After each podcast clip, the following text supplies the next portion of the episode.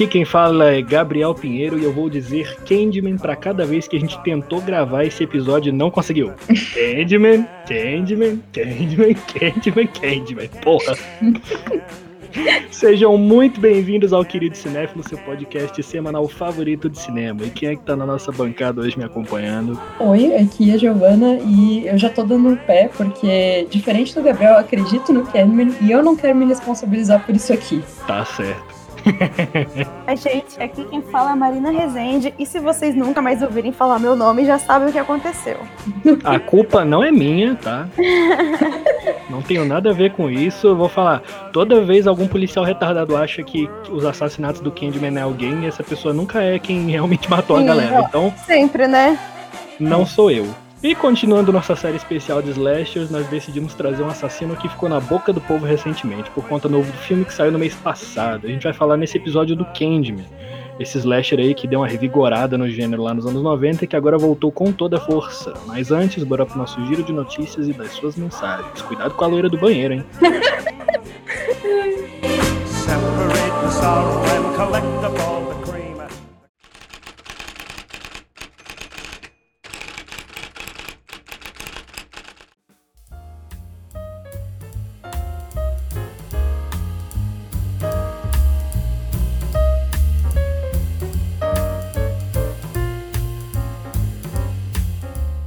Marinheiro das Montanhas, filme de Karim Ainuz, estreou no Festival de Cannes e será exibido no encerramento do 31º Cine Ceará, Festival Ibero-Americano de Cinema em Fortaleza, cidade natal do cineasta. O longa é todo narrado pelo diretor, que lê uma carta para sua mãe já falecida. Ela se transforma em uma companheira imaginária de viagem, enquanto Karim relata e comenta episódios da jornada, reativa memórias familiares e revela sentimentos contraditórios que marcam o seu percurso. O Cine Ceará acontece entre 27 de novembro e 3 de dezembro em formato híbrido, com exibições presenciais no Cine Teatro São Luís e no Cinema do Dragão, no Canal Brasil, canais Globo, Globoplay Plus, canais ao vivo e YouTube do festival.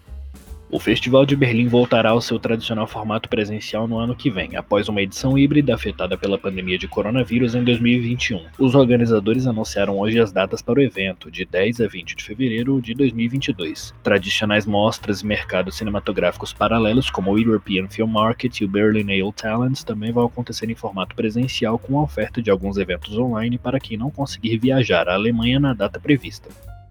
A cinebiografia Marighella, que trata sobre a vida do guerrilheiro tido como inimigo número um da ditadura militar brasileira, estreou recentemente nos cinemas ao redor do mundo e conquistou 88% de aprovação no Rotten Tomatoes. Segundo a fonte, o filme dirigido por Wagner Moura foi muito elogiado por grande parte da imprensa especializada. A qualidade fílmica e a urgência narrativa da obra foram ressaltadas. Após diversos adiamentos, a estreia no Brasil ocorrerá mais tarde, no dia 4 de novembro. Em um novo relatório do The Hollywood Reporter sobre a opinião dividida de Hollywood sobre a vacina contra a Covid-19, a estrela de Pantera Negra Letitia Wright foi apontada por compartilhar publicamente os ideais anti-vacina. O site afirma que uma fonte envolvida nas produções de Pantera Negra 2 afirma que Wright estava defendendo seus pontos de vista contra a vacina no set em Atlanta. O Hollywood Reporter explicou que isso provavelmente é uma resposta da atriz ao novo sistema da Disney, que exige provas de vacinação contra a Covid-19 de seus atores. Essa estipulação faz parte do acordo entre a Aliança de Produtores de Cinema e Televisão e os sindicatos de Hollywood, que permitiu que a indústria continuasse funcionando em meio à pandemia, mas com todos vacinados. Hollywood, Distrito de Los Angeles e polo do audiovisual estadunidense vivem um clima de tensão atualmente. Isso porque na última segunda-feira, dia 4, os membros do International Alliance of the Theatrical Stage Employees, o sindicato que representa os trabalhadores dos estúdios nos Estados Unidos, votaram a favor de uma greve de proporções nacionais. A votação foi quase unânime. Os resultados mostram que 90% dos eleitores votaram e mais de 98% deles apoiaram a autorização da greve. Essa é a primeira vez nos últimos 128 anos de história que membros do sindicato autorizam uma paralisação em todo o país. As reivindicações do sindicato envolvem salários maiores, o oferecimento de planos de saúde, previdência e mais períodos de descanso, bem como cortes mais relevantes nos lucros das produtoras com as produções em streaming. Os funcionários alegam que com a chegada dos serviços Video On Demand, os orçamentos ficaram exorbitantes. O problema é que toda essa grana não chega às categorias de base da produção. Esse foi o giro dessa semana. Lembre-se que você pode enviar perguntas ou mensagens para a gente através do e-mail queridosnefilo.gmail.com, informando seu nome e pronomes, ou nas nossas enquetes do Instagram e do Twitter, que são arroba queridocinéfilo. Eu sou Gabriel Pinheiro e muito obrigado.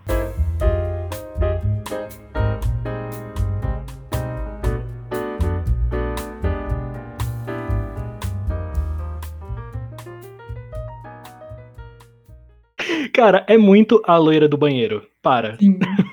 Ou a Maria gente. Não, é aquele negócio, é falar cinco vezes na frente do espelho e o bicho aparece, né? É uma mistura de bicho papão com a loira do banheiro, sacou? Eu passei a infância inteira chamando a loira do banheiro com as minhas amigas no banheiro da escola. Nunca aconteceu nada, mas eu tenho certeza que se a gente falasse Candyman ia rolar sim. Gente, eu tinha tanto medo da loira do banheiro. Uma gente, uma vez, assim, eu, eu era a excluída da escola, né? Aí teve uma vez que literalmente as meninas me obrigaram a chamar a loira do banheiro, gente, foi aterrorizante. Meu Deus. Tinha um negócio do- da descarga, né? Você falava três vezes e dava descarga, era isso? Minha Eu nossa. ficava mal de dar descarga, mano. Porque eu sempre pensava, tá gastando água, tá ligado? Uma coisa que eu acho interessante do nosso slasher desse episódio é que, para além dessa sacanagem, obviamente, de chamar ele cinco vezes na frente do espelho, é que o Candyman, como um assassino, a origem dele vem de, um- de uma história muito interessante, que meio que perpassa, assim, meio que todos os filmes, né? Sim, na verdade, é, Candyman em si, ele é uma adaptação de um conto, né? Mas justamente esse background, parece que quem deu foi o Tony Todd. E, tipo, isso criou muito a identidade do personagem pra justamente estar discutindo as questões raciais. Uhum. Que é um negócio muito forte até o último filme. Inclusive, vamos chegar. Vamos lá chegar no segundo filme depois, mas enfim. Pois Sim. é, Ai, gente, o, prim- o primeiro é trashzão, né? todos eles são. Eu amo, não, mas aí o primeiro, o primeiro é muito trash. Não, o primeiro é o, mais, é o melhor dos, de- do- dos Sim. três ali primeiros, assim. O segundo e o terceiro é terrível. Sim, é de doer. O Candyman, ele é o personagem criado pelo Clive Barker, né? Que criou o Hellraiser, que eu acho que é um dos filmes mais Ah, sensacionais é, não. de O, o terror. Clive, o Clive Barker, ele é praticamente o rei do terror da literatura, né? Eu não sabia, não, que tinha sido criado por ele. Foi o Clive Barker. É o é. Hellraiser, que é um personagem que me- também me perseguiu a vida inteira também. Aquele negócio meio sadomaso esquisitíssimo, meio alienígena, tá ligado? Nossa, Sim. Clive Barker é sensacional, cara. E aí, o Candyman, ele teve quatro filmes até hoje, né? O, o Candyman, o Mistério de Candyman, o, o Candyman, o Dia dos Mortos, que já é o terceiro, e o Candyman, a Vingança. E agora a gente teve o quarto filme, né? Que é só Candyman. Que veio aí pra salvar a franquia. Veio aí pra salvar a franquia. é dirigido por uma mulher, né, gente? Muito legal, porque é muito difícil a gente ver filmes de terror dirigido por mulheres. Ainda mais os filmes de terror extremamente trash, meio gore, igual o Candyman. Então, um, um ponto aí a mais pra ele. Bom, qual que é a origem do Candyman, né? Ele é um escravo que ele foi morto sob tortura por se envolver com a filha do senhorio dele, né? E depois espancado, ele teve sua mão decepada, foi amarrado e lambuzado com mel para que as abelhas e formigas acabassem picando ele. E aí depois acho que até tacaram fogo no coitado. E aí um século depois ele volta com um gancho no lugar da mão cortada. E aí para você poder chamar, summonar ali essa entidade que é o Candyman, você tem que falar o nome dele cinco vezes na frente do espelho. E aí os três ou quatro filmes, os quatro filmes, eles têm como base essa premissa que é o que eu acho que dá um ar de novidade para o Candyman como slasher, né? Muita coisa que circunda ali o universo dele é o racismo, né? Não, e é muito interessante como realmente a questão do racismo atravessa todos os filmes. E, e é, é impossível, cara, a gente botar um, um slasher com a figura central do cara negro não falar sobre isso, até porque tem toda a questão dos escravos envolvidos. Então, realmente, foi uma sacada muito legal usar isso como uma crítica, né? Porque assim, você. Porque, infelizmente, né, a- ali nos anos 90, os negros eram tratados com totalmente descaso, com totalmente assim preconceito nos filmes. Então o Candyman ele tenta subverter botando assim o assassino como homem negro, só que como uma crítica. Então como eles conseguiram fazer isso foi assim, eu acho que foi a, a melhor jogada do filme, sabe? Sim, é porque no fim das contas, realmente, quando você sabe a história dele, você sabe que ele é uma vítima daquilo que estava acontecendo. Então, na verdade, o que ele tá fazendo é que ele ainda tá sendo assombrado meio que por essas entidades do passado dele que fizeram isso com ele. E tem esse negócio do eterno retorno, enfim. Mas não, não dá pra sair culpando ele, sabe? Tipo, não tem essa assistindo Candyman. E eu acho que é isso realmente muito interessante de colocar esse background no assassino. Eu adoro aqueles filmes que eu já começo gostando do vilão, sabe? Porque eu Sim. concordo e passo pano pra tudo que ele faz, cara. Aham. Eu queria que ele matasse todo mundo mesmo, e tá certo, mano. É isso aí, bicho. Chega alguma hora que a gente tá, mata mesmo, vai, humilha, pisa nele, mata todos, acaba com os brancos. E outra, vou dizer uma coisa. Tem assassino com a voz mais tesuda do que o Candyman? Não, não tem. Aquele homem abre a boca é uma sinfonia, gente. Sim. É- é- dá muita calma. Tipo, não dá vontade de correr de um assassino assim, sabe? Isso é aterrorizante também. O Tony Todd é perfeito para pro Candyman. E, e eu não sei se vocês sabem, mas originalmente quem ia fazer o Candyman era o Ed Murphy. Hum, Imagina a merda que isso ia ficar. É. Ia, ia perder muito o, esse ar de terror. Pô, como que eles botam um cara que é conhecido por comédia pra querer estrear um filme de terror, velho? Não faz o menor sentido. Eu acho que o Tony Todd trouxe muito pro personagem. Essa, porque ele, além de ser um cara meio. meio ele é um assassino, ele é, ele é assustador. Cara, ele é muito, sabe, sedutor, tá ligado? Tem aquela Sim. coisa de sedução e tal. E, nossa, é incrível, assim. Vocês acham que o gancho é, é um bom instrumento? O que, que vocês acham do gancho como ferramenta de trabalho do Ken? Cara, lembra um pouco uma foice, né? Não sei, tava pensando aqui. Mas eu, acho que literalmente, se a gente levar um pouco pra esse lado, que eu não sei se é a ideia, mas a coisa da colheita, de foice, enfim, de, de pegar a plantação e tudo mais, tem muito essa coisa de, tipo, do trabalho manual, né? No fim das contas. Não é uma coisa que se estende a partir dele. Ele foi, tipo, Exatamente. mutilado e aquilo se tornou ele. Não, cara, e, e, e isso é relacionado com racismo também, porque o gancho, igual a gente falou, é um instrumento manual, é um instrumento que se usava para trabalhar. Então, é como, é como se até mesmo depois que ele se torna o Candyman, então é como se mesmo com o Candyman ele continuasse assim um escravo, ele, conhe- ele continuasse nessa condição de escravidão por conta da, da pele dele, porque ele tá com ali um gancho que é um trabalho manual. Eu tenho a impressão que, além do gancho, ele também tá condenado a, a ser escravo do que fizeram com ele. Ele para sempre vai viver como esse espírito vingativo por conta da situação que colocaram ele. Então ele continua sendo servo dessa, dessa, dessa circunstância que ele viveu, sacou? Ele não, não, nunca vai ser livre, entendeu? Daquilo. Sim. Eu acho que, tipo assim, ao longo da franquia isso é desenvolvido ao ponto em que você percebe que essa lenda, ele viver da lenda, do rumor e tudo mais, faz com que essa herança nunca morra, no sentido de que não se pare de discutir sobre isso, sabe? Porque é importante ficar voltando. E ela não deve voltar de um jeito pacífico, porque na paz não se consegue nada, assim. Não que tenha que sair matando ninguém, gente, mas assim, sabe? Não, não tem, tem muito esse negócio de ser uma coisa explosiva que estava lá guardada e que não foi tratada e que as pessoas silenciam. Então, tipo, com o Candyman isso vem sim de um jeito violento, sabe? E é natural que as coisas silenciadas, reprimidas, venham de um jeito violento. Realmente, fa- fa- faz muito sentido o, a dinâmica do Candyman, sabe? A gente nem, a gente nem é passar pano, mas é sentir empatia, porque tem toda essa discussão sobre racismo e tudo mais, né? Eu passo Gente, pano pra caralho. Ah, eu passo também. Então, não queria falar, mas sim.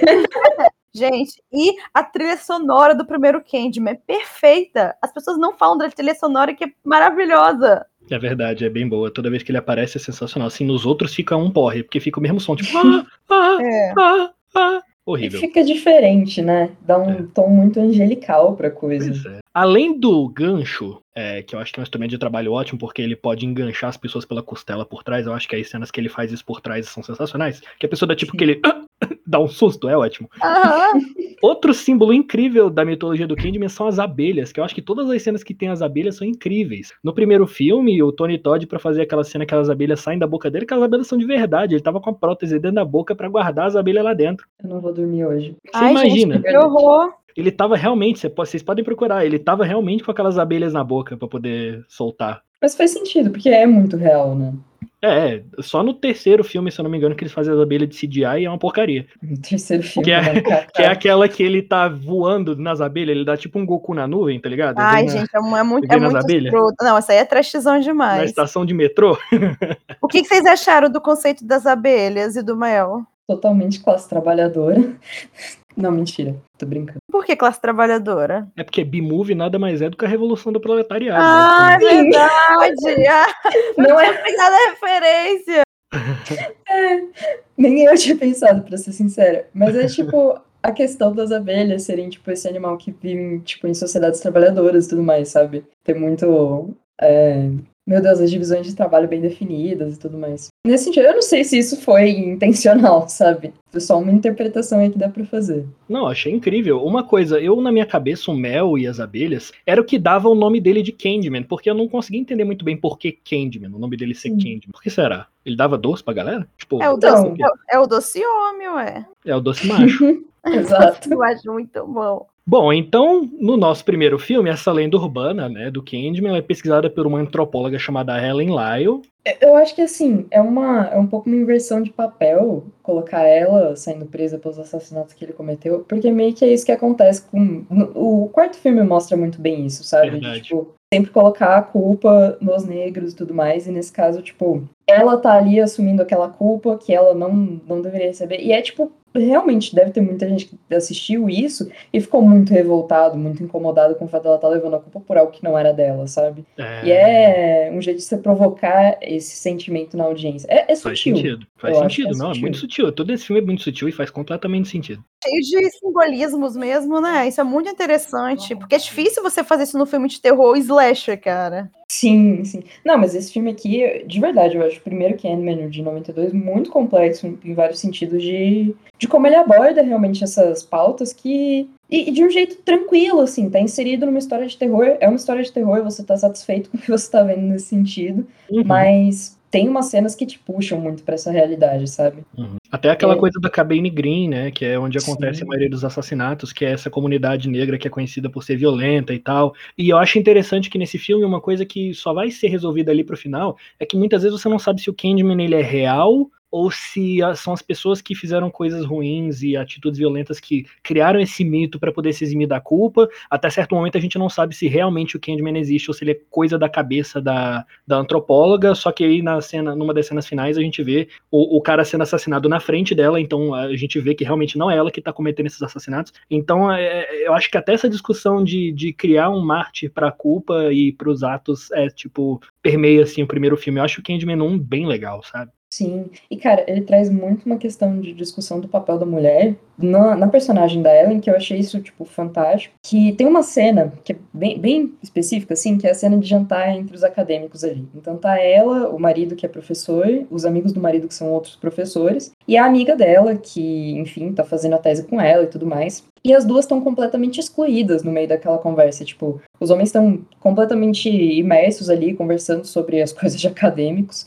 E aí elas, eventualmente, um desses caras decide incomodar as duas mulheres, porque ele realmente decidiu incomodar elas. E ele pergunta, ele fala que ele poderia dar uma lida na tese que elas estão escrevendo, né, Pra ele dar uma ajudada, enfim, colocar o dedo dele no meio das coisas dos outros. E a Ellen começa a se revoltar um tanto com essa intromissão, ela não quer aquilo. E ela acaba dizendo que elas vão enterrá-lo. Então, tipo, só que no fim das contas não é bem isso, né? É, Eu Uhum. acho meio triste. Mas fica aí uma coisa de, tipo, realmente ela tá sendo pisada, assim. Ela é uma mulher que tá sendo pisada no meio acadêmico. Tipo, apesar Uhum. dela ser completamente. Eu acho que ela é bem babaca, assim, com o pessoal do Cabrini Green. Não, Sim. não só babaca, tem, tipo, coisa muito pior aqui pra falar. Mas, Uhum. assim, ela é muito egocêntrica. Tipo, ela não liga pra quem tá se ferindo ali. Mas ela também tá sendo, tipo, pisada em outras, em outras instâncias, assim. Com certeza. É legal mostrar essa dualidade do personagem, né? Porque as pessoas são assim, cara. É, especialmente em, nos slasher, que tem sempre a- aquela personagem clichêzona que é, é a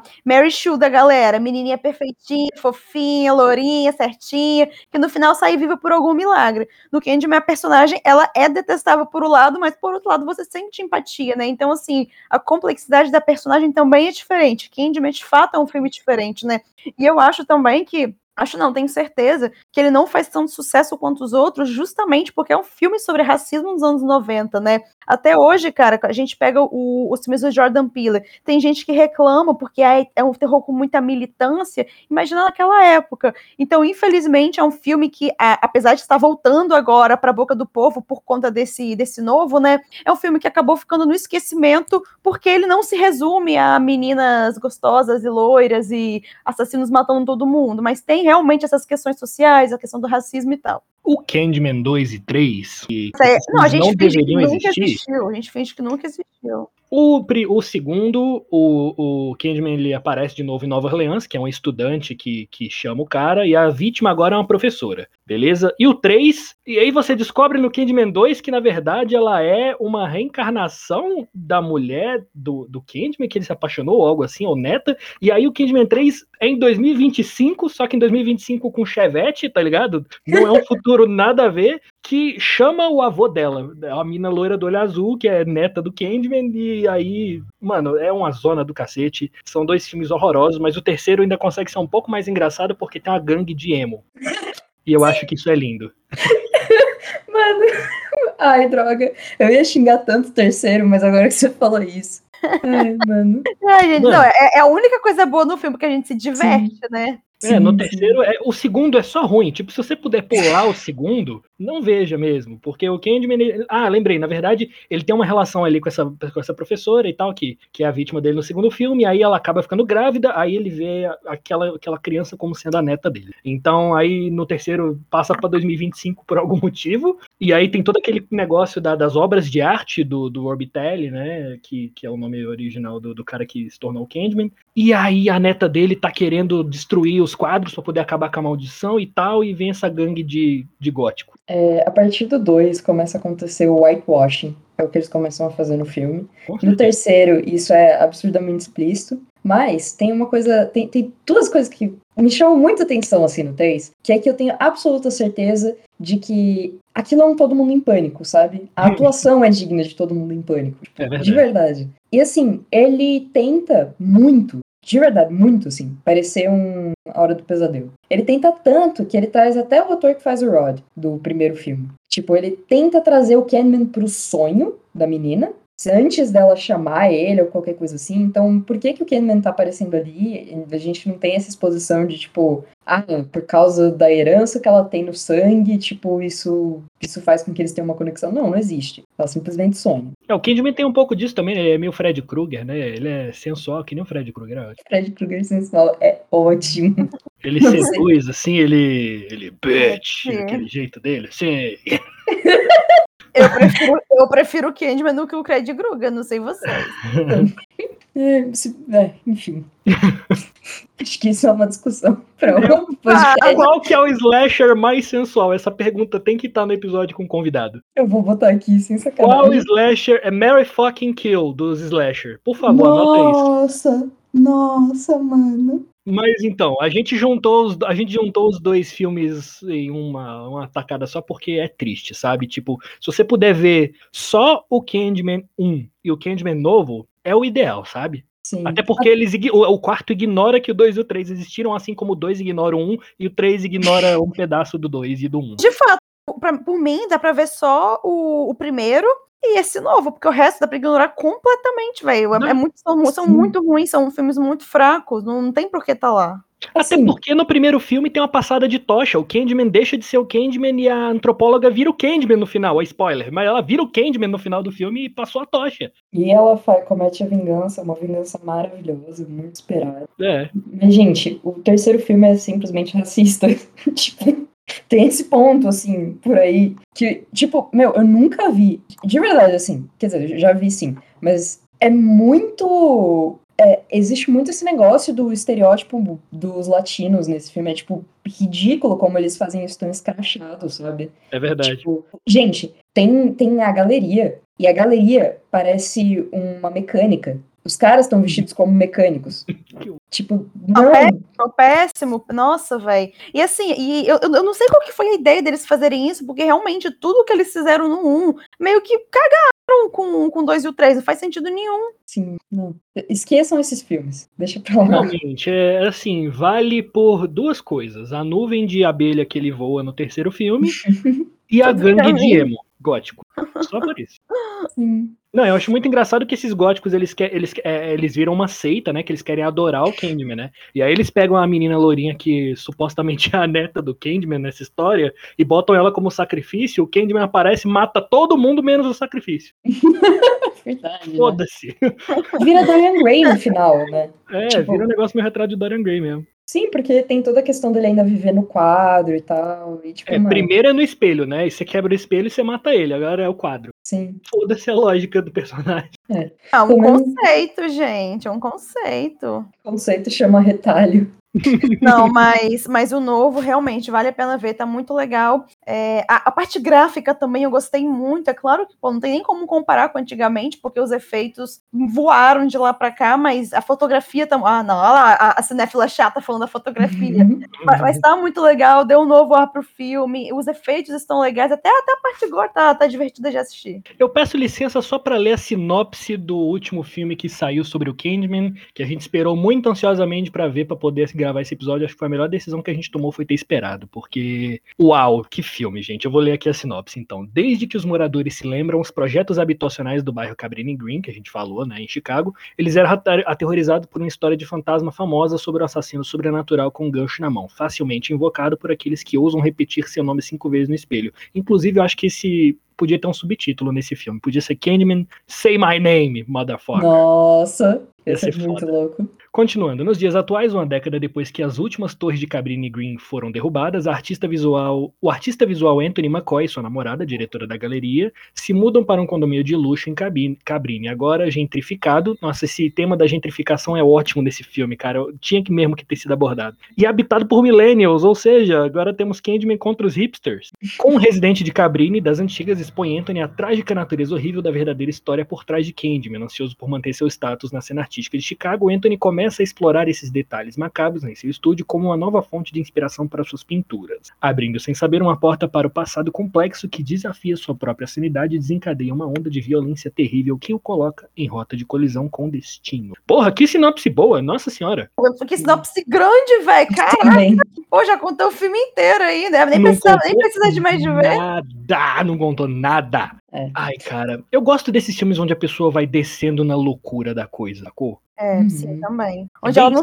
É, é que sim, o legal desses finais abertos em terror é essa coisa, meu Deus, o que, que era real ou não. Assim, eu por um lado odeio, porque eu gosto de saber o que, que tá de fato acontecendo, né? Mas por outro lado, você fica, meu Deus, será que eu estou enlouquecendo ou isso tudo é real? Você fica impactado, né? Cara, tinha gente melhor para fazer esse filme do que a Nia da Costa com produção do Jordan Peele? Hum, ah, é não. Impossível, assim, sério. Ela, eu, ela mandou muito bem mesmo. Sim, gente, o começo do filme já, tipo, quando ela distorce um pouco a perspectiva da câmera, sabe? Ela coloca, tipo, meio deitado, como se fosse no asfalto, olhando pra cima. Cara, é, isso já dá uma vertigem, sabe? Já, tipo, te faz sentir oprimido por toda a arquitetura da cidade, enfim, dá, dá essa sensação de aperto. Só dali, sabe? Que é o comecinho do filme, você já fica encantado. E antes até, eu, eu, eu assim, eu comecei a pagar pau quando apareceu o logo das produtoras, porque eram, tipo, umas animações bonitinhas, assim, sabe? Uhum. Sim. E aí, e aí é isso, né? Filme bem feito, filme formoso, cheiroso, como diria Exato, mano. Não, o Jordan Peele tem nas costas aí o Corra, um dos melhores filmes de terror que saiu, talvez um dos melhores filmes de terror que saiu recentemente. É, ele produziu o Infiltrado na Clã, do Spike Lee, é, e o Us, que também é outro filmaço de terror. Então o cara tá bombando no gênero do terror, né? Tá mesmo, não. Ele, cara, eu acho que hoje em dia, ele, ele é um dos maiores nomes do terror assim, que estão em ativa, porque ele só tá fazendo um filme bem legal, bem interessante, é, e saindo um pouco dessa coisa de só terror, e falando desses aspectos sociais também, que assim, eu tô achando que ah, é sensacional. E ele fala, pô, especialmente pela vivência dele como homem negro, você sabe que é algo honesto, não é aquela coisa de pink money, sabe? De você usar a representatividade para ganhar dinheiro. Não, é dessa honesto, assim, mostrar quem ele é através daquilo ali. Isso é muito legal mesmo. É. E uma coisa boa, só para complementar do, do, do, do, produtor e da diretora, a Nia da Costa, que foi a diretora desse filme, ela vai ser a diretora de The Marvels, o próximo filme da Marvel que vai ter a Capitã Marvel, a Mônica Rambeau e a introdução da Kamala Khan como Miss Marvel, que é uma adolescente paquistanesa. Vai ser uma heroína paquistanesa na Marvel no MCU, tá chegando aí com a direção da Nia da Costa. Caraca, que legal. Não sabia, não sabia que é, era ela quem iria dirigir. Acabei de descobrir também, fiquei felizão agora. Finalmente vai valer a pena assistir Marvel. Pois é. Gente, esse filme, eu fiquei apaixonado pela estética desse filme. Eu gosto de tudo que tem com o meu negócio, meu arte contemporânea, assim, sabe? Eu não sei dizer, mas esse filme me pegou muito rápido. Sim. Eu acho que, tipo, ele tem muito poder também nos diálogos, assim, na conexão que você estabelece com os personagens, sabe? De, tipo, você entender por que, que o Anthony tá ali naquele. naquela claustrofobia dele, assim, tá sendo pressionado por todos os lados, enfim, como ele surta. Ah, também como Gente, me fugiu o nome da diretora do museu. Vocês lembram? Não, do filme não vou lembrar, não. A namorada dele. Peraí, vou puxar. Ah, aqui. é a Briana. A Briana, isso. É, tipo, como ela também tá tentando acender ali, tá tentando manter o lugar dela, só que tá todo mundo contra ela também. E aí você começa a perceber isso por como os personagens se relacionam com os outros e, tipo, como eles estão conversando, tipo, os colegas de trabalho dela mesmo conversando. E é muito, é muito clichê esse negócio dos artistas brigando daquele jeito, mas também fica orgânico do jeito que eles fazem, sabe? Sim. Essa organicidade que você fala, velho, foi uma coisa que me que eu fiquei genuinamente feliz de ter visto nesse filme, cara. O filme começa, você vê as pessoas, é, vários atores, vários personagens negros num ambiente que você normalmente não vê, velho, que são as galerias, que é um espaço elitizado, é um espaço branco, idoso, de meia idade, sacou?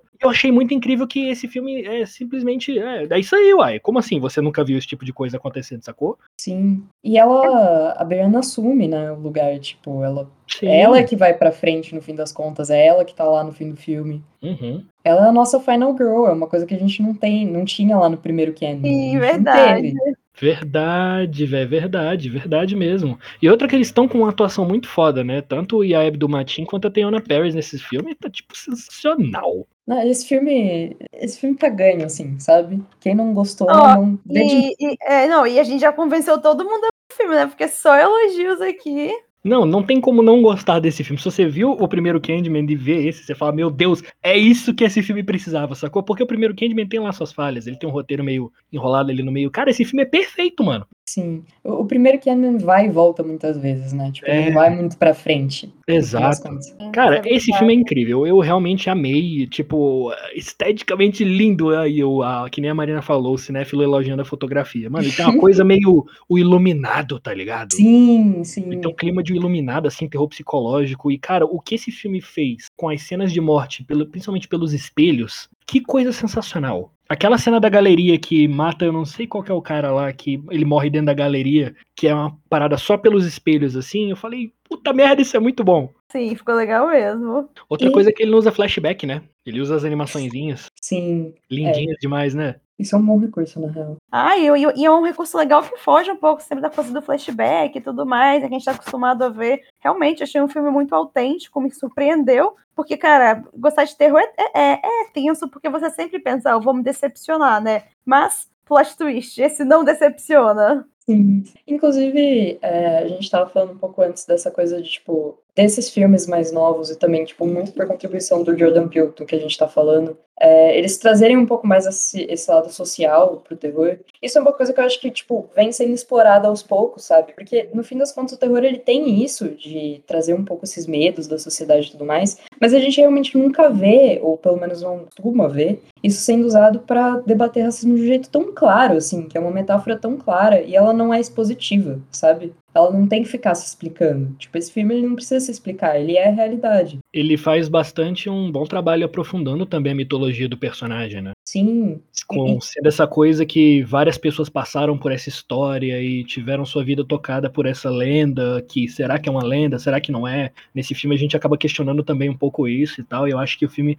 mesmo Cara, ele faz um puta serviço aos filmes anteriores até. Você vê os outros Candymans com outro olhar depois de ver esse filme, sacou? Ele fez um trabalho até de mudar a mitologia do personagem. Então, muito bem escrito. Esse filme é muito bem escrito, muito bem dirigido. Caralho. ele traz algumas coisas do primeiro filme de um jeito muito mais sutil do que o segundo faz. Tipo, quando o segundo tenta estabelecer uma conexão, uma relação familiar do Candyman com a protagonista, o filme da Nia da Costa, ele consegue trazer é, esse tipo de relação, consegue trazer essas... Consegue trazer a história do que, que aconteceu no primeiro, quem é o Candyman, de um jeito muito fluido, assim, que não, não precisa ficar inventando coisas, sabe? Tipo, poderia ter acontecido. Todo, eu acho que vai muito da sensibilidade da diretora também, né? De conseguir explorar esse tipo de coisa dessa forma mais sutil. Até porque eu, eu acho que ela se importou em fazer isso, sabe? Nos outros Candy, mas eu não vi, assim, além do primeiro, digo no 2 e no 3, que são os maiores flops da humanidade, esse cuidado em fazer alguma coisa além de um slasher clichê. Gente, ela não é a primeira diretora negra a dirigir Candyman.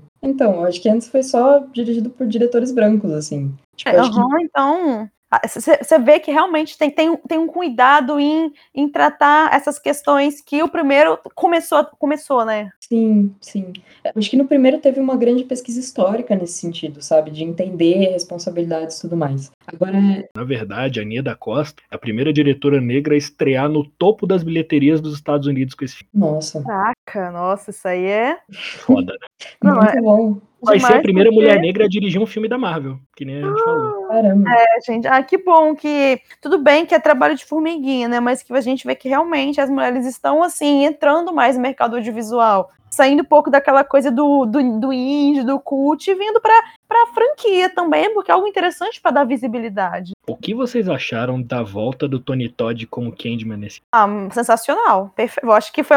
Sabe, quando você tá olhando o filme, você fica. Ah! Foi Cristalizou, né, a imagem do cara como Candyman, né, cara? Eu achei incrível que eles trouxeram o cara de volta. Sim, sim. Não, não, muito legal, pô. E eu imaginei que ele deve ter ficado mó feliz, sabe? O, o ator vai, tipo, mó carinho. É, é, o bebê dele é o Candyman. Ele trouxe muito. Ele, ele, criou esse, esse personagem da forma que ele é, sacou? E ele Sim, continua literalmente. bonitão e com uma voz muito sexy. A voz dele não mudou nada. Não Cara. mudou.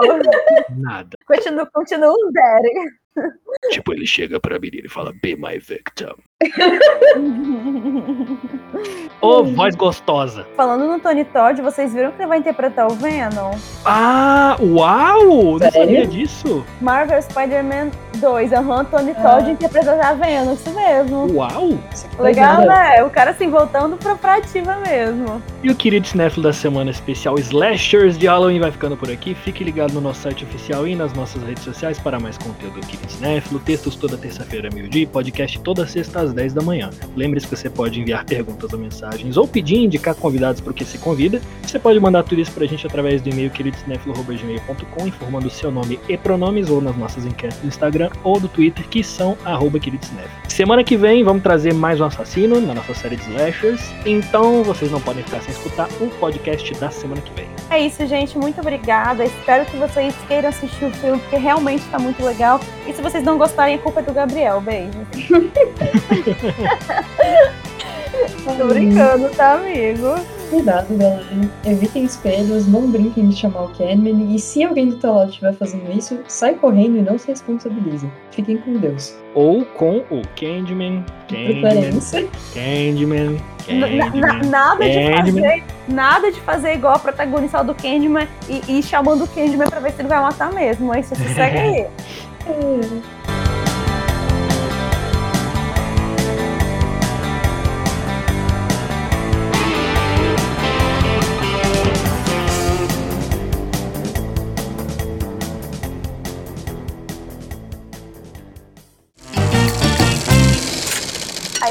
equipe do Cinéfilo é formada por André Germano, Fernando Caselli, Gabriel Pinheiro, Giovana Pedrilho, João Cardoso e Marina Rezende.